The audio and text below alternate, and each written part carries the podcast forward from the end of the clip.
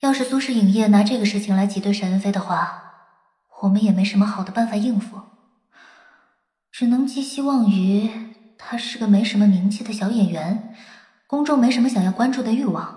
萧琪这会儿似乎也清醒了过来，在脑海里向南萧解释道：“唉，还工作，没第一时间让他滚出剧组，萧导估计已经是给老张天大的面子了。”南萧拍着沈恩飞的肩膀，哄小孩似的说道：“唉，没事没事啊，别再担心了，好好回去休息下，指不定一会儿事情就过去了，要给你安排戏份啦，对不对？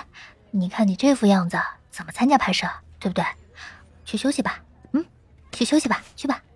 这语气温和的，让楚归觉得他下一秒就要说出“乖乖，我的宝贝”了。沈飞晃晃悠悠的转身，脑门上突然被砸了个空的矿泉水瓶。由于里面并没有装满水，造成不了多大的伤害，但是也让其他两人一惊。南萧转头看到陈瑞安正对着沈恩飞做鬼脸，下次再敢欺负我程大哥！和你没完！陈瑞安说着，一溜烟的跑进了学校。沈恩飞摸了摸脑袋，顺势靠着校门口的围墙坐了下来，呼呼的开始打起了呼噜。这是什么情况？南萧和楚归心里都一阵莫名，一瞬间仿佛无数的乌鸦飞过，无语至极。楚归上去拽起沈恩飞的胳膊。喂喂喂！要睡觉也给我回旅馆睡啊！睡大门口，你丢不丢人啊？南萧也上前帮着拽，然而沈恩飞一米九多的个头，哪是两个女生的力气能够拉起来的？好不容易往校门口外挪了十几米，两个人已经是满头大汗，不过总算是离开了人流比较大的地方。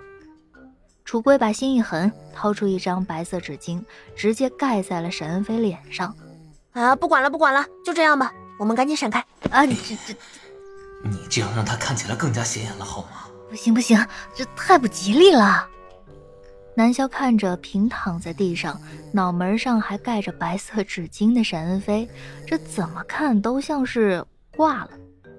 楚归想着也是，就掏出一支马克笔，又在上面写道：“本大爷睡觉勿扰。”哎，那边有位置，我们坐在那边，远远的看一下这里就好了，假装不认识他，又能看着，多好多好。最重要的，别让别人觉得我们和他有关系就好了。楚归拉着南萧快步走到不远处的位置，说是位置，其实就是围着树搭出来的一圈，方便让人乘凉休息。南萧想着时间尚早，帮忙看着会儿也不会有太大的问题，就陪着楚归坐了下来。而沈恩飞就这么躺在那边呼呼大睡，每个路过的人都对他投以奇怪的目光，还有些路人用脚轻轻地碰了碰他，见他有反应的动了动腿，也就捂着嘴走了。小七姐，演员这份工作对你重要吗？楚归突然问道。啊？怎么突然这么问？那个白痴！楚归指了指躺在地上的沈恩飞。出了事儿的那天，他就这么紧紧的抓着我的手臂，一直问我他会不会就这么完了。我一开始以为是因为伤了人，后来才发现他是在担心演员这条路。想着沈恩飞以前的经历，打架斗殴应该已经习以为常了吧？南萧心里想着，并没有接话，等着楚归继续往下说。唉。第一次在这家伙脸上看到那样的表情，一边安慰他，一边想着他还有这一面。从他的日常看来，他应该也不是那种一直做梦、一心想要这红的类型。我就理解不了他的这种反应。对我来说，工作就是工作，这份不好了，那就换一份。我本以为啊，他和我一样，都是随波逐流的在生活。你看他和张总签约就签的那么随便，来要个债就被忽悠进了这个圈子。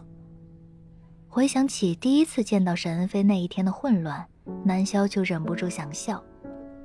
结果给我的感觉是他异常在意这份工作，这不禁让我对自己的工作产生了动摇。楚归说的有些犹豫。南萧望着远远躺着的沈恩飞，这个家伙，表面上呢看着吊儿郎当的，心里其实想的很多。他他有他自己想要证明的东西，难得有机会从流氓变成演员，应该不想就这么结束了吧？想要证明的东西，嗯，应该吧。南萧应和着，转而又想起昨夜碰到萧琪母亲萧晴云的情景。想要证明的东西，其实也就是自我存在的认可。那萧琪姐，你呢？演员这份工作对你来说，也是想要证明什么吗？南萧并没有立刻回答楚贵，而是在脑内询问着萧琪。他也不清楚萧琪的意识现在有没有醒过来，然而并没有得到任何的回应。